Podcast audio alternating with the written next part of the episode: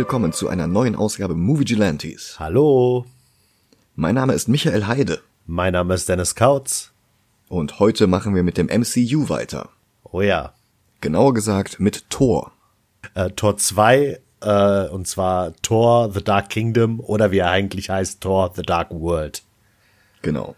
Warum auch immer die das geändert haben. Kann ich dir sagen, weil ein russischer Film in Deutschland den Titel The Dark World hatte. Das war ein russischer Fantasy-Film, an sich ziemlich billow, aber der erste russische 3D-Film überhaupt. Ah, okay.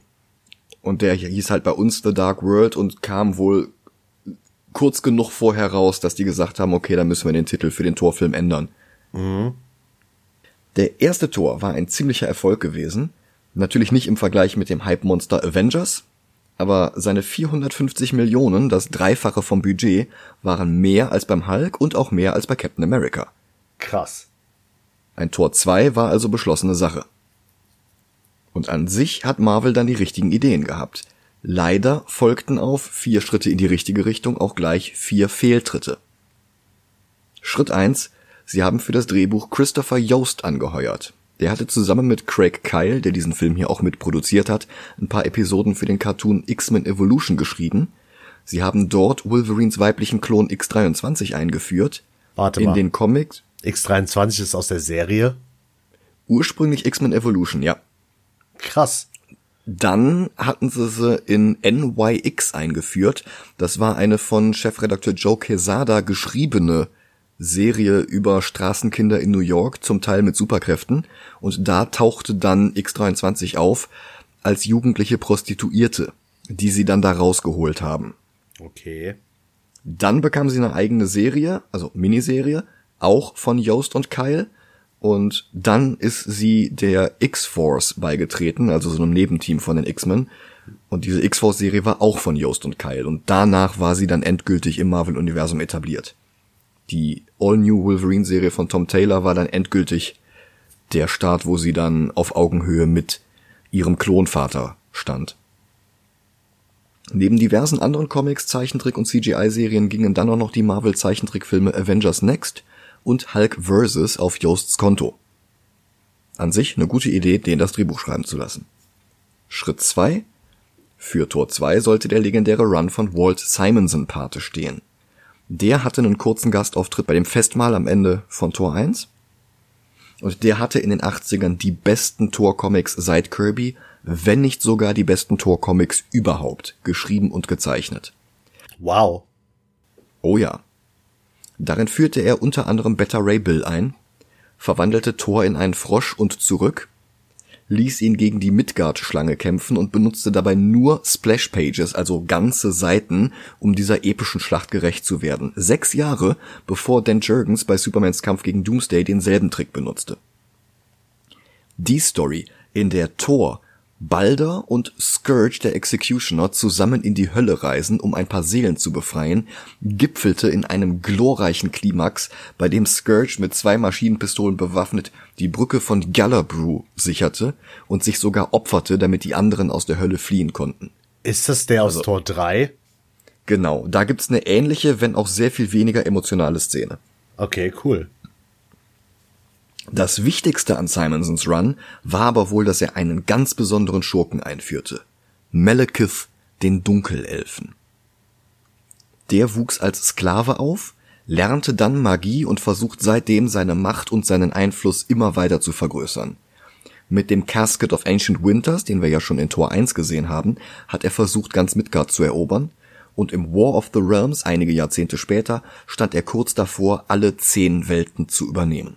10. Das in den Comics sind es mittlerweile zehn, weil Heaven noch dazu gehört. Also mehr oder weniger der christliche Himmel. Okay. Das liegt daran, dass Marvel Neil Gaiman den Charakter Angela abgekauft hat. Die hatte Gaiman eigentlich für die Spawn Comics erfunden, aber weil Todd McFarlane damals in der Frühzeit von Image allen möglichen Leuten gesagt hat, hey, macht mal mit und äh, die ganzen Figuren, die wir hier erfinden, die Rechte liegen dann bei euch, bloß um Gaiman dann hinterher jahrelang über den Tisch zu ziehen, bis dann ein Rechtsstreit dazu führte, dass Gaiman dann doch die Rechte an Angela hatte, die er dann an Marvel verkauft hat. Aber das führt jetzt alles zu weit. Das ist halt Heaven ohne A geschrieben. He Heaven. Und das ist die zehnte Welt. Hm. Dass Malekith ständig grinst und wie ein Hofnarr herumhampelt, macht ihn zum einen etwas creepy, sorgt aber auch dafür, dass man seine Weisheit und Verschlagenheit leicht unterschätzt. Sehr, sehr cooler Charakter, man liebt es, den zu hassen. Hm. Schritt drei von Marvels Umsetzung von Thor. Genau dieser Malekith sollte jetzt im Mittelpunkt von Tor 2 stehen, und zwar gespielt von Christopher Eccleston. Der Nordengländer war 2005 der erste Hauptdarsteller im Doctor Who Reboot, der neunte Doktor insgesamt, und in seiner einzigen Season verlieh er dem Doktor eine unglaubliche Würde. Ja. Aber auch Emotionen von tiefster Trauer bis hin zu sprühendem Enthusiasmus. Diese Szene in dem Gasmasken-Zweiteiler, in der er außer sich vor Freude ist, denn Just this once, everybody lives. Absoluter Höhepunkt in beinahe 60 Jahren der Serien. Mhm. Ansonsten war Eccleston in 28 Days Later, in Heroes. Warte, was? Und in Der war in 28 Days Later? Mhm, ein Soldat. Du hast vor, ja, ja, ja, das Arschloch am Ende. Ah, oh, ja. Und er war im 90er Jahre Geheimtipp Kleine Morde unter Freunden. Das ist ein kleiner Krimi, den man gut an Nerds verschenken kann, weil der Doktor und der junge Obi-Wan zusammen in einem Film spielen. Warte, ihr, ähm, äh, äh, äh. Ewan McGregor. Ach, krass. Hm? Schritt 4. Nach dem Weggang von Kenneth Branagh, weil ein so großer, so mit Effekten überladener Film ihn einfach zu viel Zeit gekostet hätte, sorgte Natalie Portman dafür, dass Patty Jenkins den Regiestuhl übernahm. Portman wollte nicht einfach nur noch einen Popcorn-Film drehen, und Jenkins hatte mit dem Drama Monster immerhin schon Charlize Theron einen Oscar verschafft und sie hatte vor, Tor 2 an Shakespeares Romeo und Julia anzulehnen, mit der Liebe zwischen Thor und Jane Foster im Mittelpunkt, die weder die asgardischen Götter noch die Menschen von Midgard wirklich wollen, während im Hintergrund Malekith den Krieg lostritt. Das hätte durchaus ein epischer Film werden können. Ja. Tja, und da hörten dann aber leider auch die guten Ideen von Marvel erstmal auf. Denn dann kamen die Fehltritte. Als erstes ließ Kevin Feige mit gezielten Änderungswünschen das Drehbuch überarbeiten, und zwar von Christopher Marcus und Stephen McFeely. Die sind gar nicht schlecht. Die hatten vorher die Narnia-Filme geschrieben und nach Tor 2 begannen sie eine Strähne mit Winter Soldier, Civil War, Infinity War und Endgame. Also die wow. können an sich schon was. Ja. Aber leider wollte Feige zu viel auf einmal. Dem war nämlich weniger an Shakespeare gelegen. Stattdessen wollte er offenbar ein spektakuläres Science-Fiction-Fantasy-Epos im MCU, das nebenbei auch noch den Weg für die Infinity Gems ebnete. Und das konnten nicht mal Marcus und McFeely retten. Daraufhin sprang Patty Jenkins wieder ab. Sie war der Meinung, sie könnte zwar eine gute Tor-Story erzählen, aber nicht die Tor-Story, die Kevin Feige erzählen wollte. Jenkins ahnte, dass der Film zu viel versuchte und darum wahrscheinlich böse floppen würde, und sie war noch nicht genug in Hollywood etabliert, dass sich ihre Karriere von so einem Debakel wieder erholen würde. Denn Hollywood verzeiht weißen Männern den ein oder anderen Fehltritt, aber Frauen haben es traditionell schwerer. Sie wurde dann, unter großem Protest von Natalie Portman, durch Alan Taylor ersetzt, der vorher fast nur bei TV-Serien Regie geführt hatte, darunter bei neun Folgen Sopranos und einem halben Dutzend Game of Thrones Episoden, und das merkt man. Portman verließ daraufhin das MCU und kam, von alten Archivaufnahmen abgesehen, die für Avengers Endgame benutzt wurden, erst wieder für Taika Waititi zurück, der sie als Hauptrolle in Tor 4, also Thor 4 Love and Thunder haben wollte. Wobei Tor 2 letztlich 640 Millionen eingespielt hat, also ein ganzes Stück mehr noch als sein Vorgänger. Oh, krass. Bloß bei den Kritikern kam er überhaupt nicht gut an. Trotzdem hat Alan Taylor 2015 noch eine zweite Chance bekommen und durfte das Terminator-Franchise mit dem enttäuschenden Genesis in den Sand setzen. Danach war erstmal Sendepause, dieses Jahr läuft allerdings sein nächster Film an, ein Prequel zu den Sopranos mit John Bernthal, Leslie Odom Jr., Ray Liotta und anderen Stars. Krass. Jenkins hatte recht, weiße Männer dürfen sich als Regisseure wirklich sehr viel mehr Fehltritte erlauben als alle anderen. Aber auch für Jenkins gab es ein Happy End, sie drehte nämlich ein paar Jahre später die beiden Wonder Woman Filme. Die hatten große Probleme mit den Drehbüchern, aber an ihrer Regie kann ich nicht viel aussetzen. Fehltritt Nummer drei war zu glauben, dass niemand Malekith so sehen wollen würde, wie er in den Comics dargestellt war, und sie nahmen alles weg, was den Charakter ausmachte. Sie machten ihn düster, grau und vor allen Dingen langweilig, fast schon zu einem DCEU-Schurken. Seine im Film nicht mal genannte Motivation war Rache, weil seine Frau und seine Kinder getötet worden waren und das ist die Origin vom Punisher. Warum machen die aus Malekith den Punisher?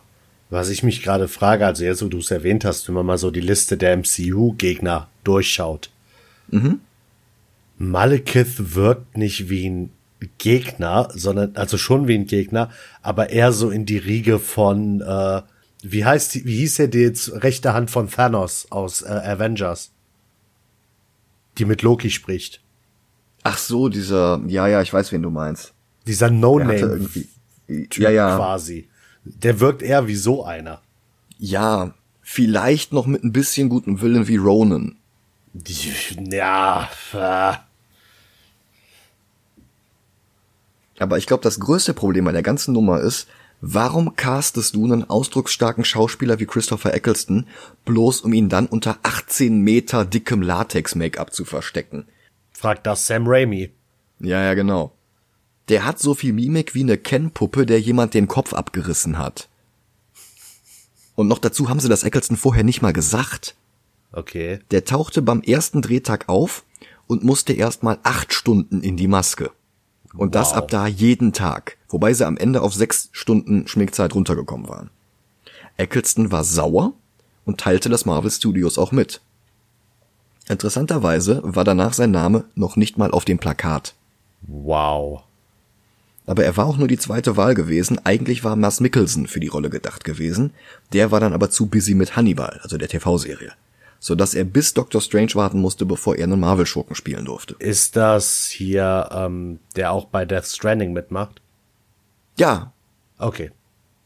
Trotz all dieser Probleme habe ich diesen Film allerdings weniger schlecht in Erinnerung, als immer alle sagen. Insbesondere Loki hatte mir damals sehr gefallen, besser als in Tor 1 und Avengers zusammen.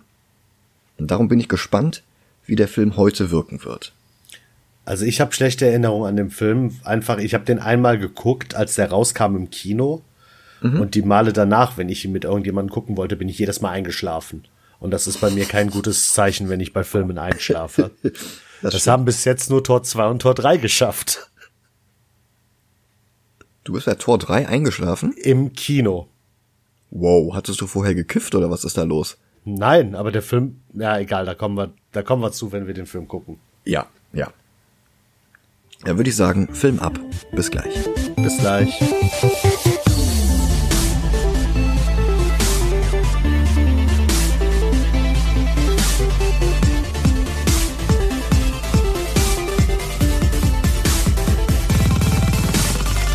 Oh, da sind wir wieder.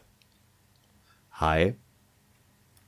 Es ist kein guter Film. Er ist nicht so schlecht, wie alle sagen. Aber er ist auch nicht so gut, wie ich ihn in Erinnerung hatte. Okay. Er beginnt mit einem Voice-Over von Anthony Hopkins als Odin.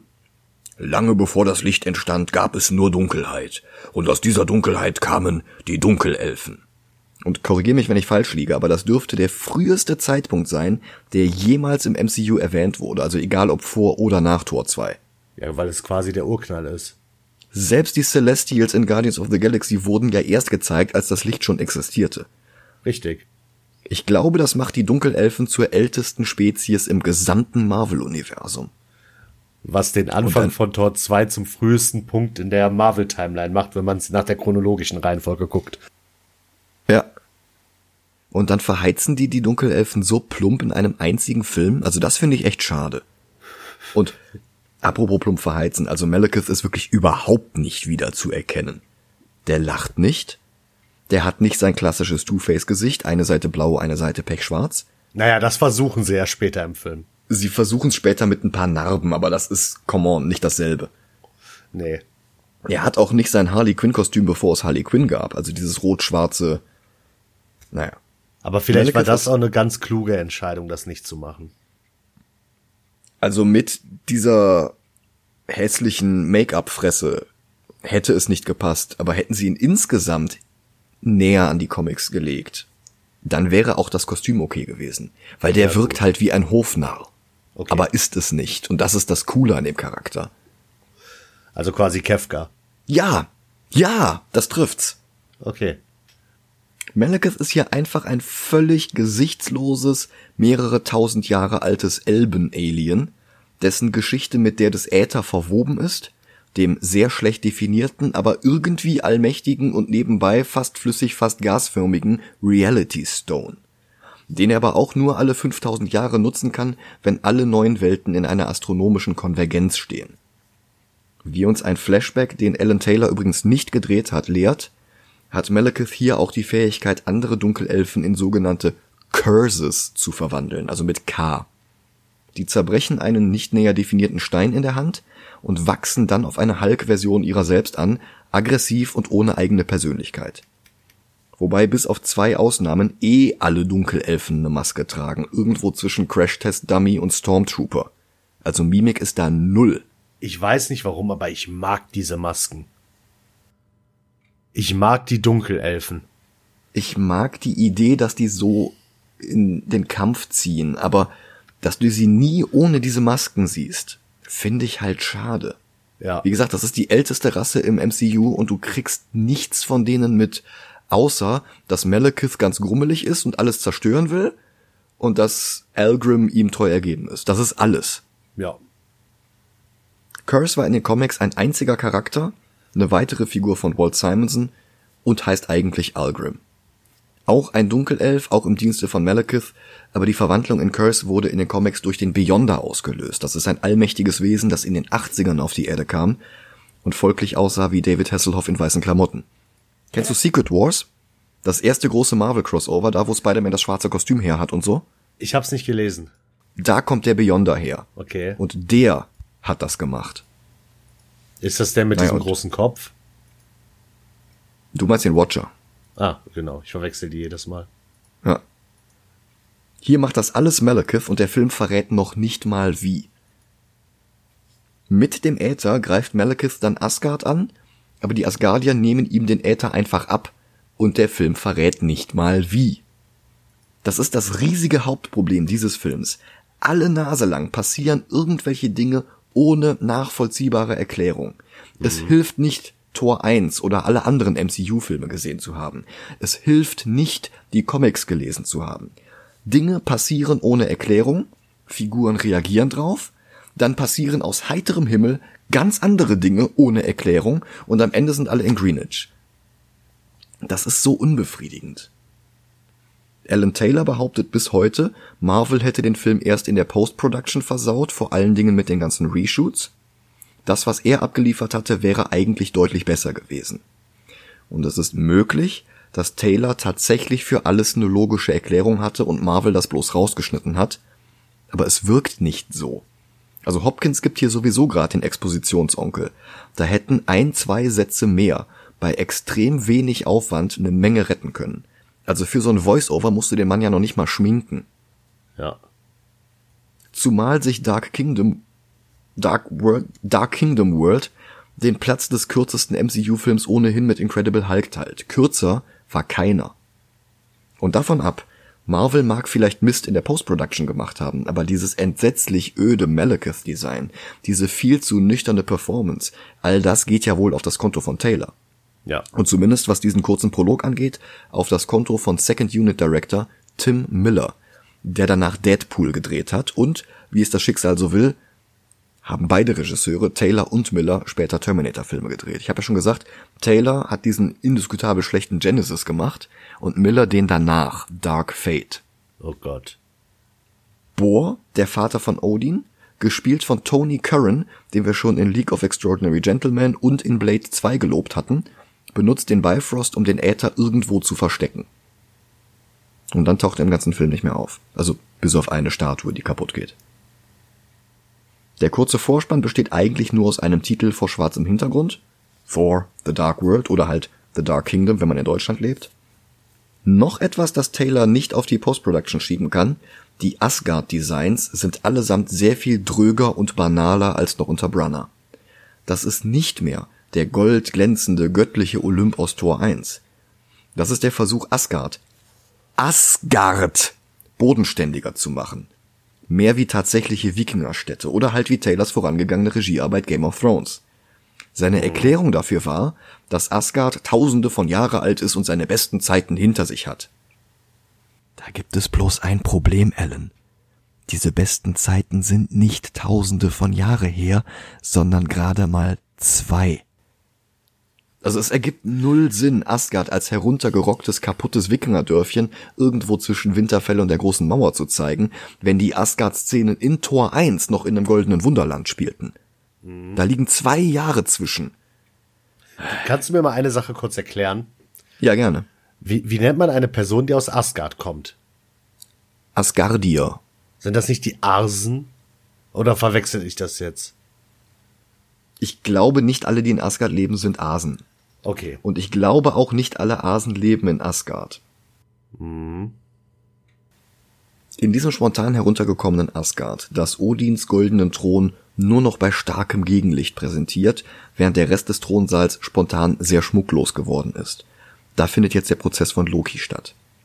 Der war eigentlich auf die Comics ausgelagert worden, die zwischen den Filmen spielen und die sonst niemand liest.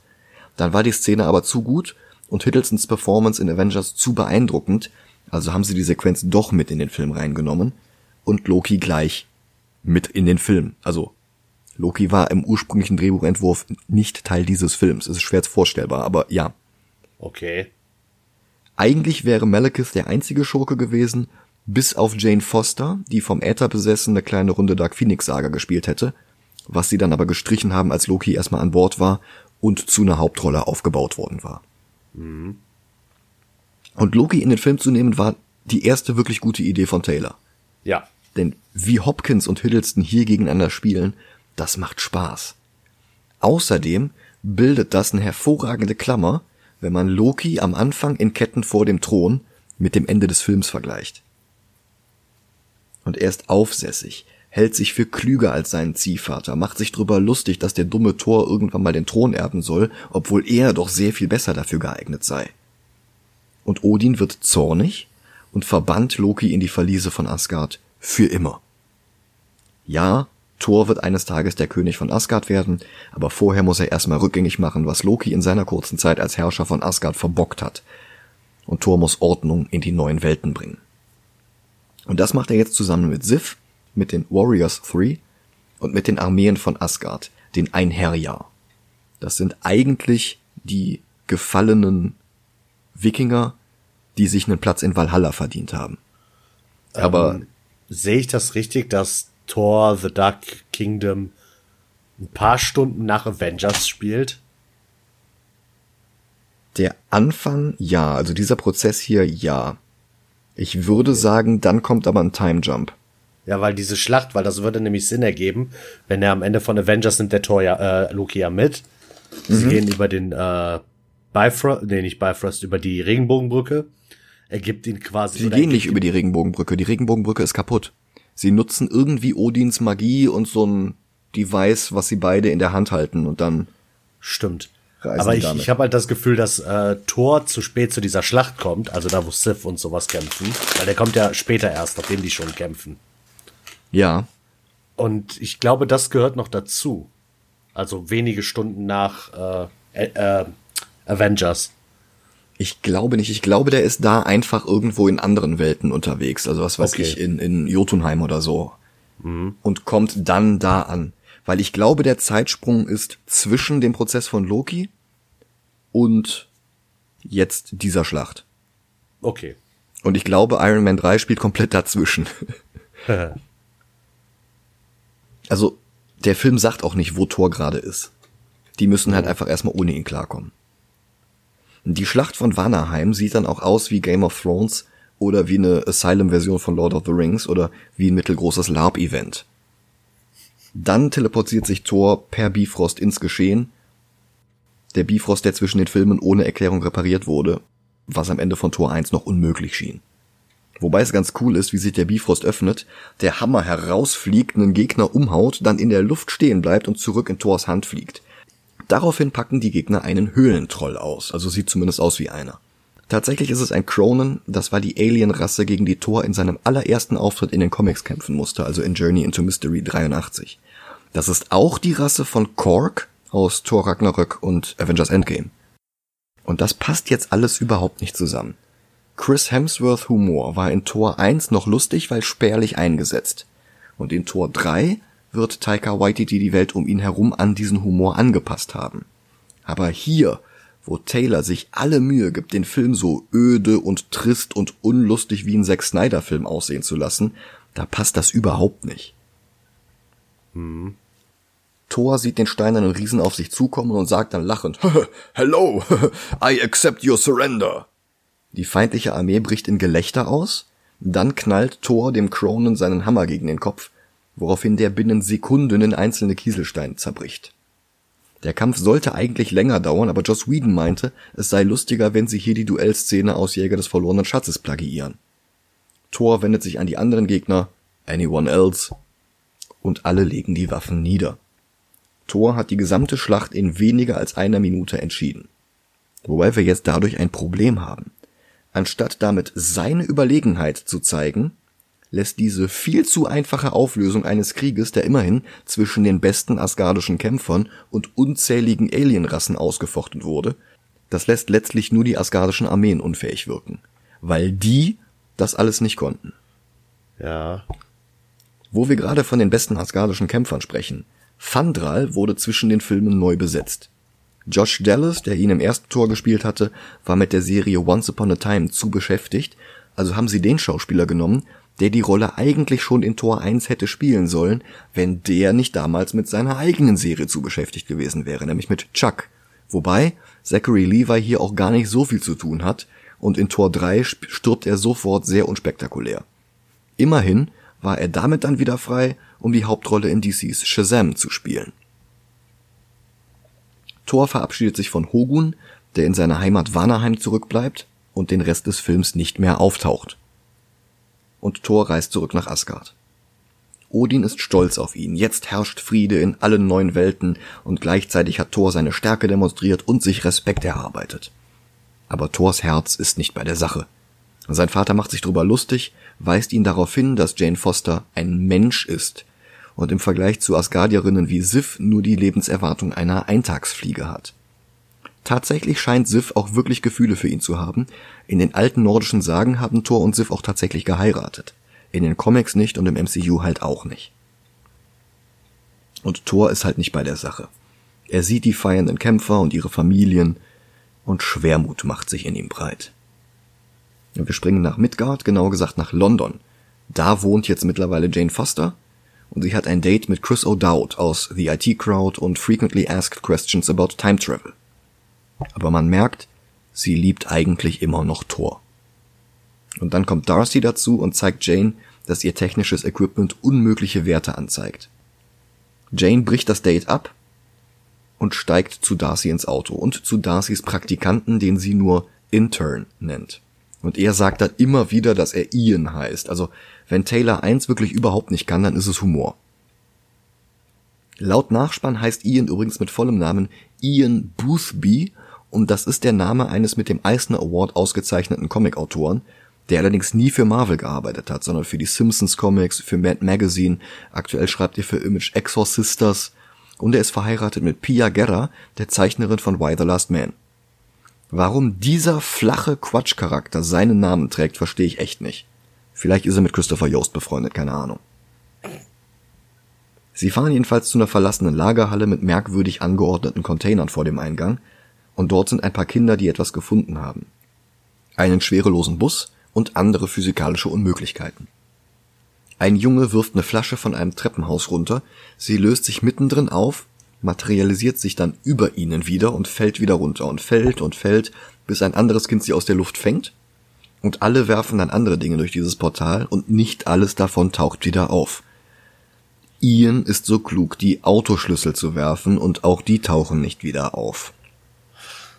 Dieser Charakter ist so übertrieben dumm, da frage ich mich, wie der überhaupt lebensfähig sein kann. Und Marvel scheint echt die Tradition fortzusetzen, Comic-Autoren und Zeichnern wirklich die unschmeichelhaftesten Charaktere für ihre Namenscameos zu geben. Jane stellt fest, dass ihr Equipment Werte anzeigt, wie sie seit New Mexico nicht mehr aufgetreten sind und sie untersucht das Gebäude näher. Ein Windstoß treibt sie durch ein weiteres Dimensionsloch und sie landet zwischen den Welten. Und da findet sie einen merkwürdigen Steinklotz in einem Bifrost-Kreis und dieser Steinklotz hat einen waagerechten Spalt, der rot leuchtet. Als seriöse Wissenschaftlerin steckt sie natürlich sofort die Hand da rein, etwas schnappt nach ihr und sie wird bewusstlos. Das ist original dann später die Origin von der Enchantress in Suicide Squad. Ja, stimmt. Irgendwo im Weltall erwacht ein Raumschiff zum Leben. An Bord ein Romulaner. Ach nee, das ist ja nur das beschissene Malekith Redesign für diesen Film. Warum er nicht in einem asgardischen Verlies schlummert, sondern sein eigenes Raumschiff kommentiert? Guck mal, ein Themenwechsel. Thor taucht bei Heimdall auf, der alles sieht. Aber nicht, dass Malekith gerade aufgewacht ist. Und auch nicht, dass Jane Foster mit dem Äther verschmolzen ist. Aber immerhin, als Thor ihn auf Jane anspricht, fällt ihm endlich auf, dass er Jane überhaupt nicht mehr sieht. In keiner der Welten. Und das ist ja immerhin etwas. Idris Elba hat den Film übrigens als Folter bezeichnet. Reshoots, Reshoots und noch mehr Reshoots. Und das alles in dieser tonnenschweren Ritterrüstung mit dem sperrigsten Helm seit dem X-Men-Schurken Strife. In Ragnarok braucht er den Klumpatsch dann wenigstens nicht mehr zu tragen, da darf er dann Dreads präsentieren. Und als Jane dann wieder zu sich kommt, zurück in der Lagerhalle in London, fünf Stunden nachdem sie verschwunden war, wartet nicht nur die Polizei auf sie, die Darcy verständigt hatte, sondern auch Thor. Dem knallt sie erstmal eine, um sicherzugehen, dass er real ist und keine Illusion. Und weil Alan Taylor kein Konzept von Humor hat und weil Natalie Portman gute Regisseurinnen oder Regisseure braucht, um eine brauchbare Performance zu leisten, ich erinnere nur an George Lucas, jedenfalls weil all das, knallt sie ihm jetzt nochmal eine, weil er sie so lange hat warten lassen. Und er erklärt, dass der Bifrost zerstört war, dass die neuen Welten im Chaos versunken waren, dass er da erstmal aufräumen musste, und das akzeptiert sie dann. Die beiden stammeln sich gegenseitig vergeigte Liebeserklärungen vor, und dann will die Polizei sie festnehmen, weil sie unerlaubt auf Privatgelände stehen. Einer berührt sie an der Schulter, und sie explodiert in einer schwarz-roten Ätherwolke. Woraufhin Thor sie erstmal mit nach Asgard nimmt, und das vorderste Stück von einem Polizeiauto wird auch vom Bifrost mitgenommen und fliegt erstmal Heimdall entgegen, der mit der Lässigkeit von Idris Elba locker ausweicht.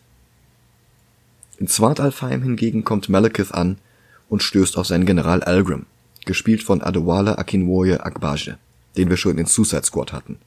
Und der vorhin auch schon im Prolog zu sehen war, aber der war so vollgestopft, dass ich ihn da nicht auch noch erwähnen wollte. Und weil Malekith so ein brillanter Stratege ist, hat er vor, exakt denselben Plan, der 5000 Jahre zuvor schon einmal gescheitert war, einfach ganz genauso nochmal zu versuchen. Also echt Meister, Meisterstratege. Er will wieder den Äther unter seine Kontrolle bringen und er will wieder Asgard angreifen, er will Svartalfheim wieder aufbauen und das gesamte Universum zerstören, also seine Worte. Ich finde ja, das gesamte Universum würde auch Svartalfheim beinhalten und dann kann sich das Aufbauen eigentlich auch sparen. Ja. Und ich ärgere mich so, dass sie sowohl Malekith als auch Eccleston mit diesem Film so verbrannt haben. Also was ein Taika Waititi aus dem Charakter alles hätte rausholen können. So werden wir den halt nie wiedersehen. Die meisten Leute werden auch nicht mal wissen, wie cool der eigentlich ist. Jane wird erstmal von asgardischen Heilerinnen untersucht. Aber Odin platzt dazwischen. Er will das nicht. Und das sind dann auch schon die letzten Reste von Patty Jenkins Romeo und Julia Plot. Denn als Odin ein paar Wachen anweist, sie zurück nach Midgard zu bringen, fang, fangen auch die sich eine Ätherexplosion. Odin erkennt, was Sache ist und erklärt direkt mal allen, was die Infinity-Steine sind. Wobei es sehr verräterisch ist, dass er immer nur dann direkt von den Steinen spricht, wenn er nicht im Bild ist.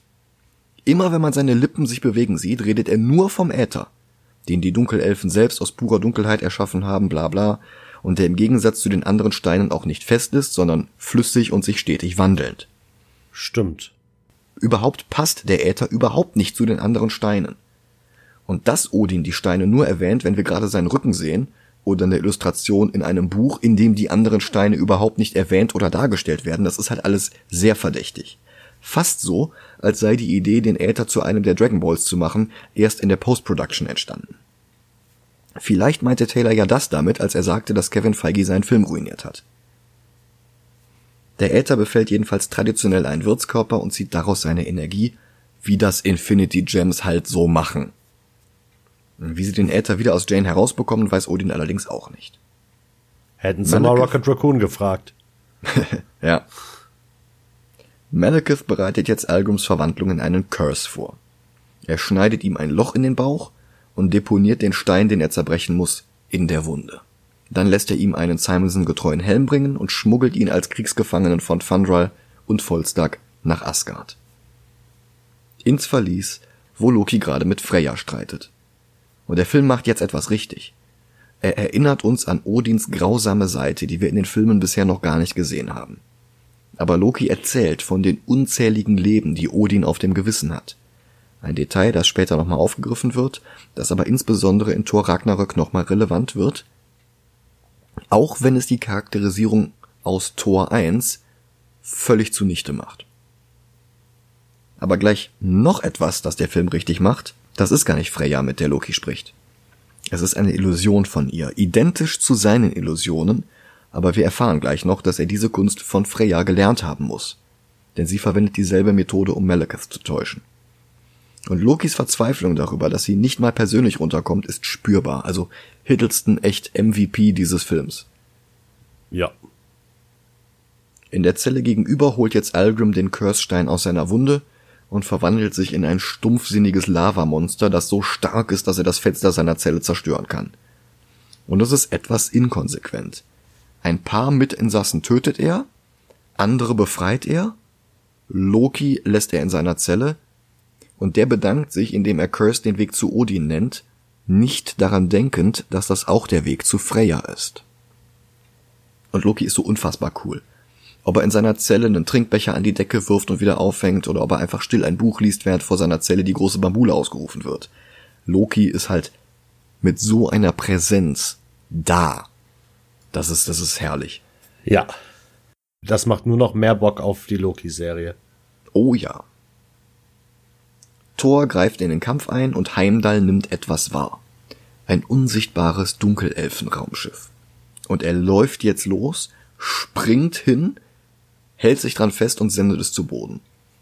Aber ein größeres Schiff taucht auf und es lösen sich kleinere Jäger davon ab und greifen Asgard an.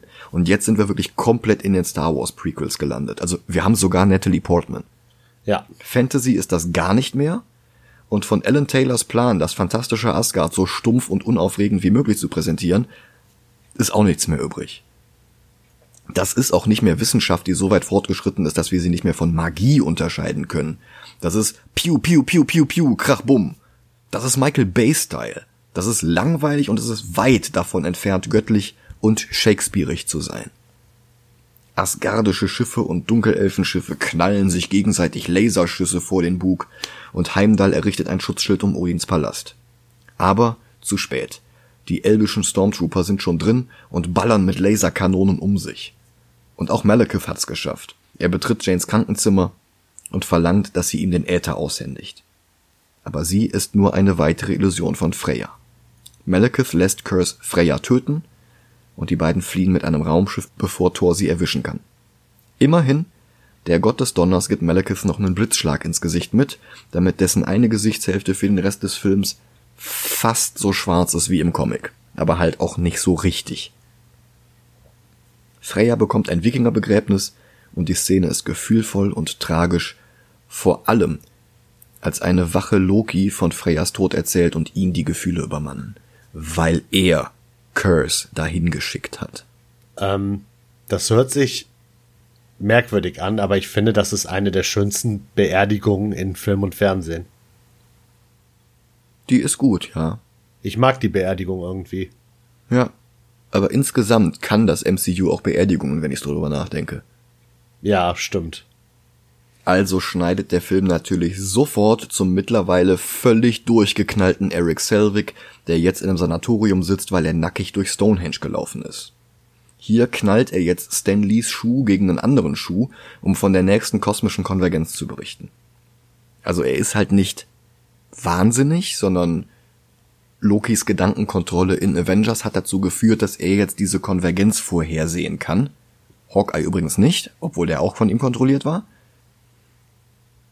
Und er sieht halt, was er machen muss, um diese Konvergenz und vor allen Dingen Malekiths Handeln zu verhindern. Und dazu gehören halt eben diese komischen Geräte, die er da gebaut hat. Warum er allerdings dafür nackig durch Stonehenge laufen muss, das erklärt der Film halt auch nicht. Das ist halt wieder der Versuch, lustig zu sein. Ja. Und er hat eine Tafel und die ist randvoll mit Easter Eggs. 616 Universe, The Fault, The Crossroads, Nexus of Realities, das sind alles Begriffe aus den Comics. Die Bezeichnung 616 stammt eigentlich aus Alan Moores Captain Britain, hat sich aber mittlerweile als Kennziffer des klassischen Mainstream Marvel Comic Universum durchgesetzt. The Fault ist aus den Guardians of the Galaxy Comics, insbesondere aus War of Kings. The Crossroads ist aus Doctor Strange, der Nexus ist aus Man-Thing, damit ist Howard the Duck ins Marvel-Universum, also ins 616-Universum geholt worden. Und auch Walt Simonson wird hier mit einem Cameo erwähnt. Und in einer Ecke steht Kyle plus Yost equals X. Also eine Anspielung auf die Mutantencomics der beiden Autoren. Jane hat jetzt eine Vision vom Äther. Aber bevor wir als Publikum dieser Vision irgendwas entnehmen können, schneiden wir auch schon wieder zu Thor, der Odin konfrontiert. Er hat einen gar nicht mal schlechten Plan. Malekith anlocken, damit er den Äther aus Jane herausholt und ihn dann besiegen, bevor er den Äther benutzen kann. Aber Odin will ihm lieber unzählige asgardische Truppen in den Weg stellen, bevor Malekith Jane überhaupt erreichen kann. Und wenn Jane stirbt und wenn all seine Truppen sterben, dann muss das halt so sein. Hier kommt wieder dieser grausame Odin durch, der von dem Loki vorhin noch gesprochen hat, der aber völlig inkompatibel ist mit dem weisen Herrscher aus Tor 1, der Tor auf die Erde verbannt hatte, weil der einen unnötigen Kampf nicht vermieden hatte. Also man sollte eigentlich meinen, Odin war in seiner Jugend mal so aufbrausend und blutrünstig, aber ist mittlerweile weise geworden. Und ja, dieser Rückfall hier ist damit überhaupt nicht kompatibel. Aber ich versteh's. Wegen Freya? Ja.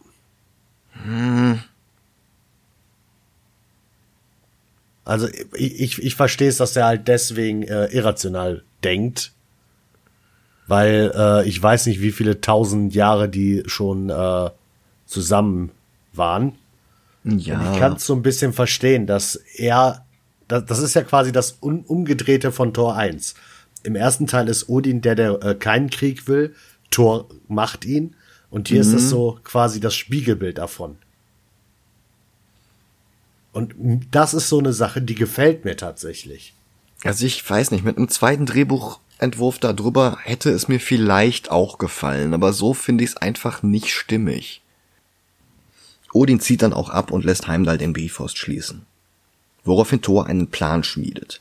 Malekith spürt den Äther. Und wenn Jane in Odins Palast bleibt, zerstört der Dunkelelf früher oder später ganz Asgard. Aber es gibt ja noch andere Wege aus Asgard heraus. Und Thor kennt jemanden, der diese Wege kennt. Und jetzt wird der Film gut. Thor besucht Loki im Verlies. Zunächst scheint der elegant und arrogant wie immer an der Scheibe seiner Zelle zu stehen, aber Thor weist ihn an, Schluss mit den Illusionen. Und ein Schimmern geht durch den Raum, woraufhin wir die Wahrheit sehen.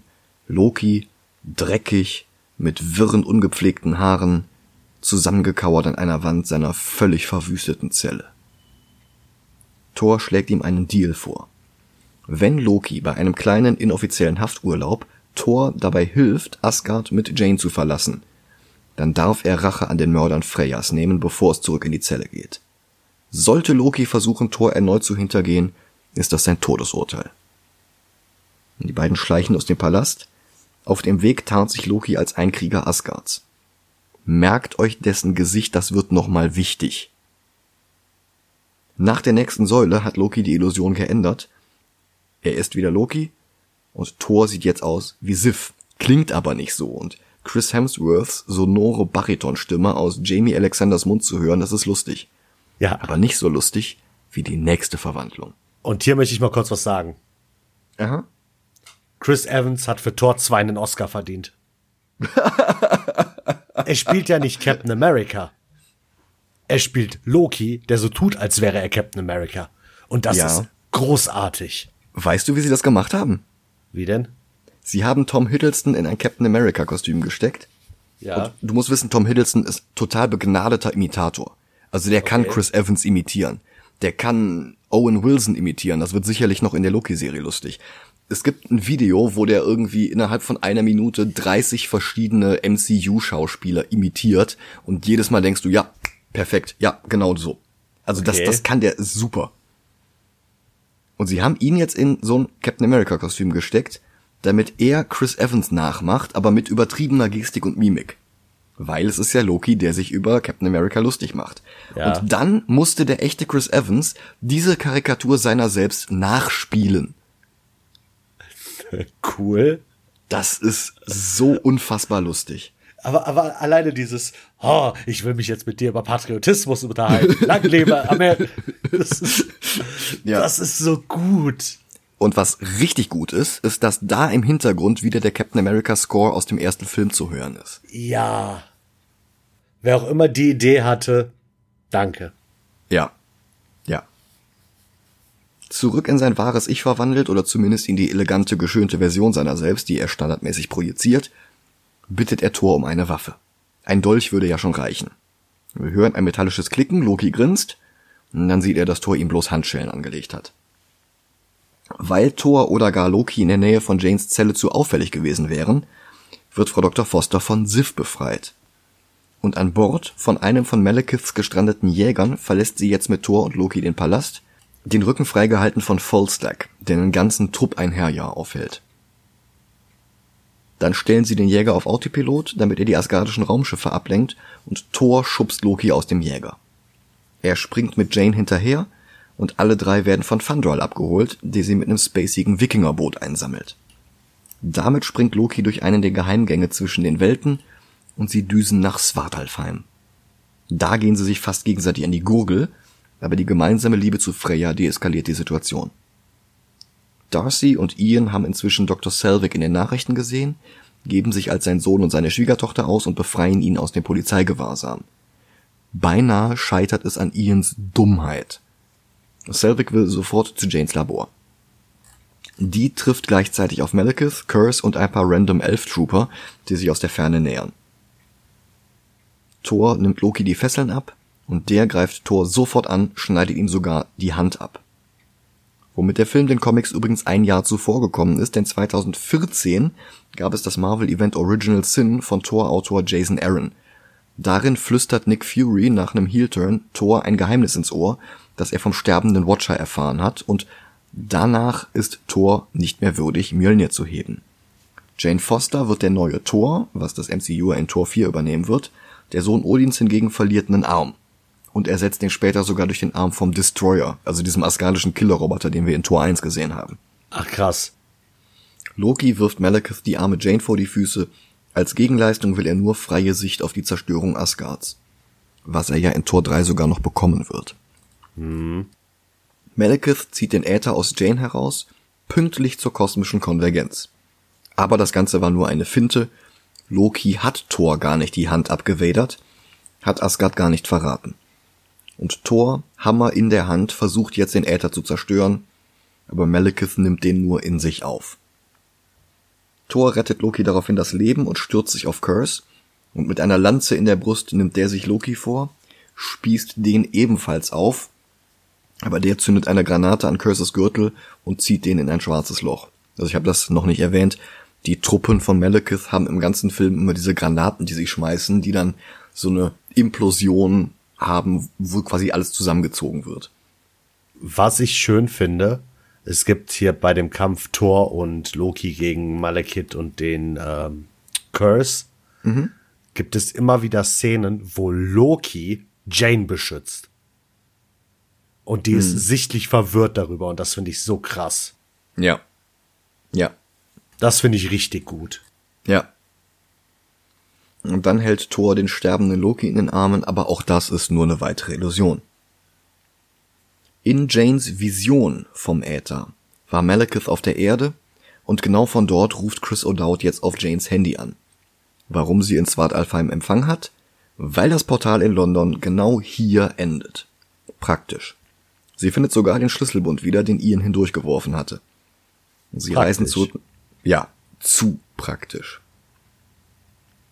Sie reisen zurück nach London und fahren zu Janes Labor slash Apartment, wo Darcy, Ian und Selvig auch mittlerweile angekommen sind. Letzterer freut sich vielleicht etwas zu sehr über Lokis Tod, auch wenn's verständlich ist. Aber auch wieder eine schöne Szene. Ja. Bist du ohne Loki hier? Ja. Ach Gott sei Dank. Am Beileid wegen seines Todes. Äh, dass Thor Mjölnir mal eben an den Garderobenhaken hängt, war spontan beim Dreh improvisiert. Ach schön. Also war ja irgendwie klar, dass Alan Taylor da nicht selber drauf gekommen ist. Ja.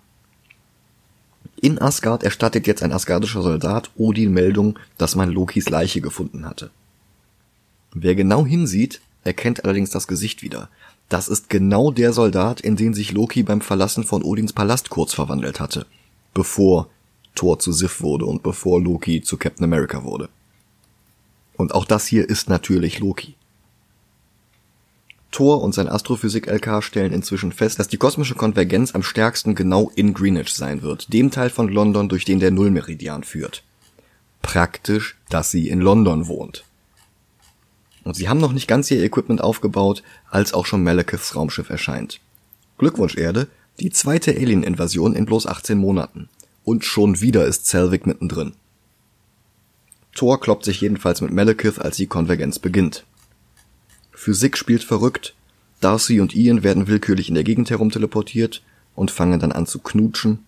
Und auch Thor und Malekith titschen jetzt zwischen den Welten hin und her, knutschen aber nicht.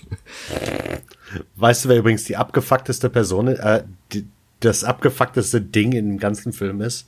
Wer am meisten abgefuckt ist? Wer? Er hat kein Gesicht, er kann es nicht ausdrücken, aber Mjölnir. Was? Wieso? Hey, ich muss da lang. Ach nee, ich muss da lang. Ach nee, so. ich muss da lang. Ach nee, ich muss da lang. Passierschein A38. Ja, genau. Sie landen sogar in Jotunheim, von wo aus sie einen blinden Passagier mitnehmen, ein Frostriesen-Bulldoggenmonster. Thor und Malekith sind plötzlich wieder in Svartalfheim, dann wieder in London, wo sie am Fenster des Gherkin-Hochhauses peinlich runterrutschen, als wären wir plötzlich in einem Mr. Bean-Film. Monster tauchen auf, Darcy und ihn knutschen, und Thor landet an einer U-Bahn-Haltestelle und muss mit der Tube nach Greenwich fahren. Malekith ist schon da und er setzt jetzt den Äther ein, um alle Welten gleichzeitig zu vernichten. Hat er wohl doch vergessen, zwischendurch Svartalfheim aufzubauen. Zum Glück dauert diese Vernichtung natürlich wieder mal ewig und darum kommt Thor dann noch Entschuldigung. Und darum kommt Thor dann doch noch rechtzeitig an. Selvig und Jane drücken ihm dieses technische Equipment in die Hand, das Selvig gebaut hat, und damit läuft er in die Ätherwolke hinein.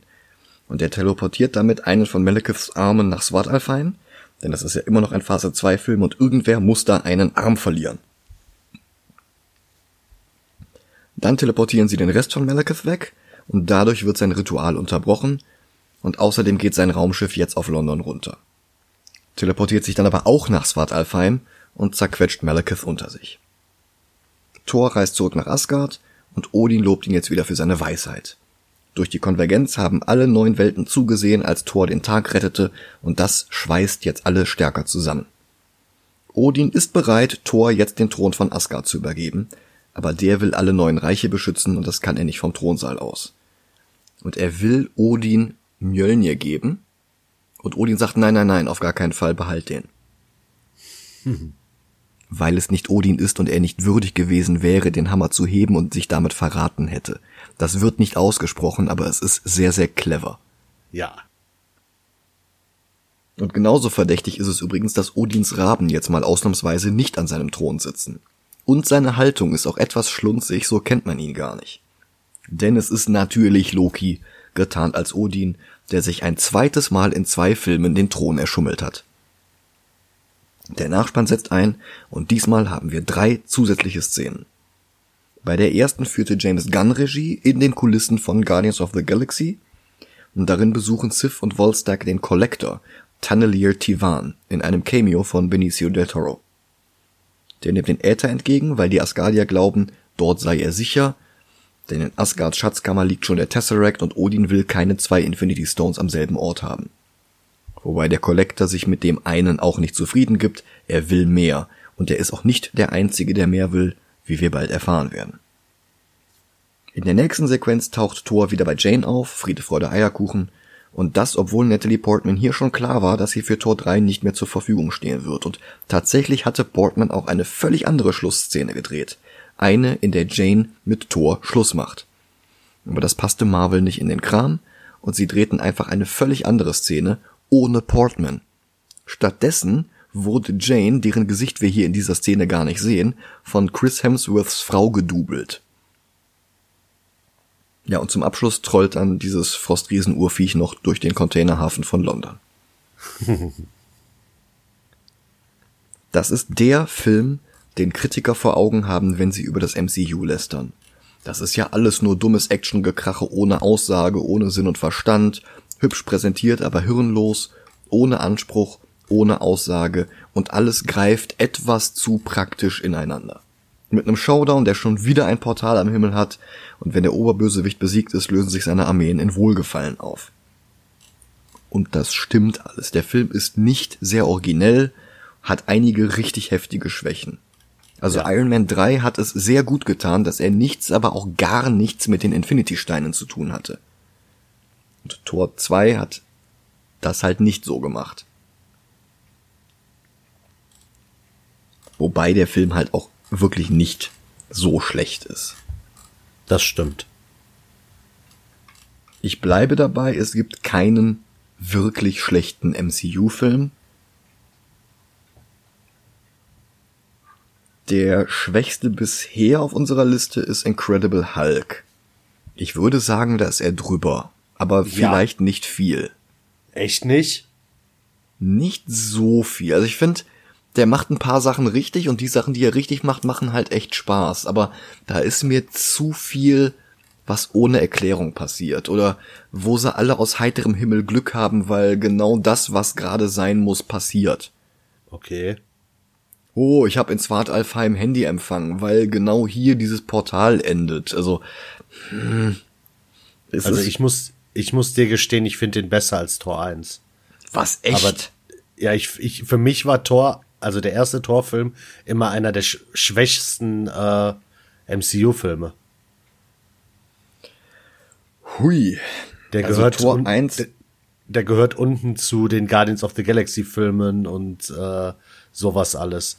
Also Tor 1 ist kein guter Film. Also Guardians of the Galaxy finde ich jetzt persönlich auch nicht schlecht, aber wir haben jetzt gerade so ein kleines Dilemma. Ich würde den irgendwo bei 40 ansiedeln, so bei Wonder Woman, lustigerweise auch von Patty Jenkins, und du bei 15. Ja. Da in der Mitte wären wir bei Valerian. Das ist vielleicht gar nicht so verkehrt. Darunter ist Akeda. Tintin finde ich allerdings eigentlich besser. Ja. Kenshin 2 eigentlich auch und Ghost World eigentlich auch. Ist okay. Dann, dann können wir reden. Ist okay.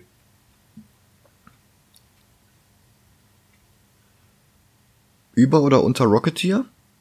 Über. Über Rocketeer. Ja. Okay.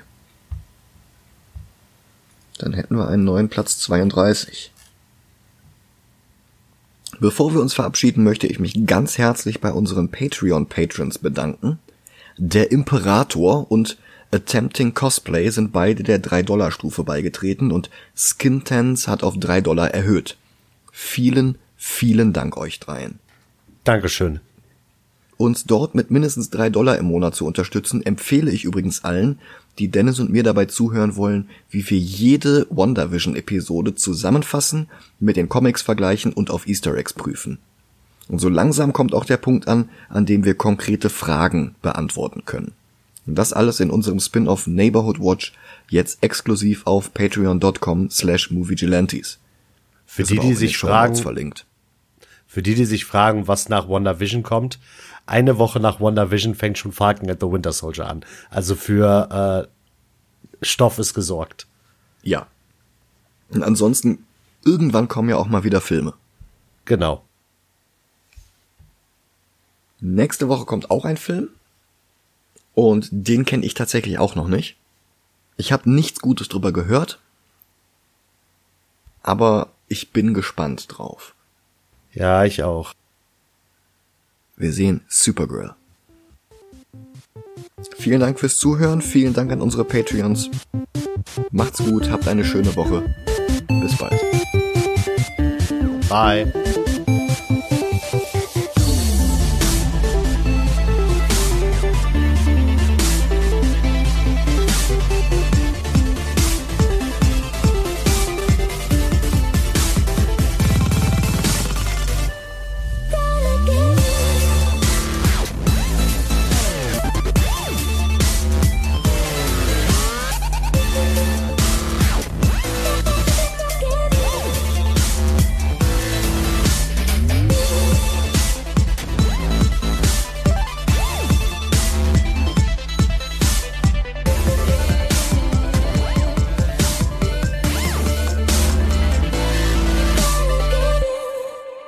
Und sein Astrophysik-LK stellen inzwischen fest, dass die kosmische Konvergenz am stärksten